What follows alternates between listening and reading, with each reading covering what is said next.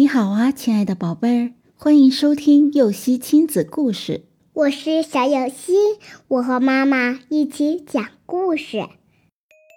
小花猫学舞蹈，乐乐报了一个舞蹈班，可是只学了几天就不愿意再去了。妈妈问乐乐：“你为什么不去学舞蹈呀？”乐乐赖在被窝里撒娇，又要劈叉，又要下腰，还得翻滚，好辛苦。妈妈听后笑了笑，耐心地解释说：“这些都是舞蹈的基本功啊，如果连这点苦都无法忍受，你怎么能学会优美的舞蹈呢？”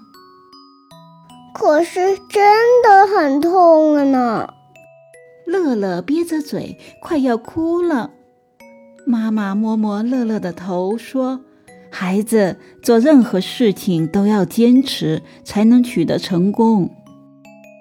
如果我坚持学，真的能跳出好看的舞吗？”乐乐问妈妈。“当然可以啦。”妈妈肯定的点点头。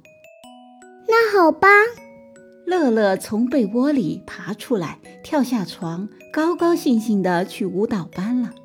从此以后，他每天苦练舞蹈，他的舞姿也越来越优美了。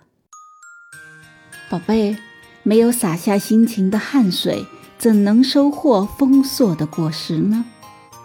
学习知识、掌握本领也是如此。乐乐因为害怕练习基本功的艰苦。贪图安逸，而差点放弃了学习。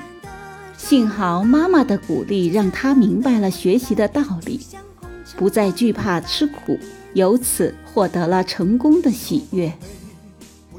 故事结束了，想听更多故事，赶紧订阅“游戏亲子故事”吧。灿烂的未来，就像。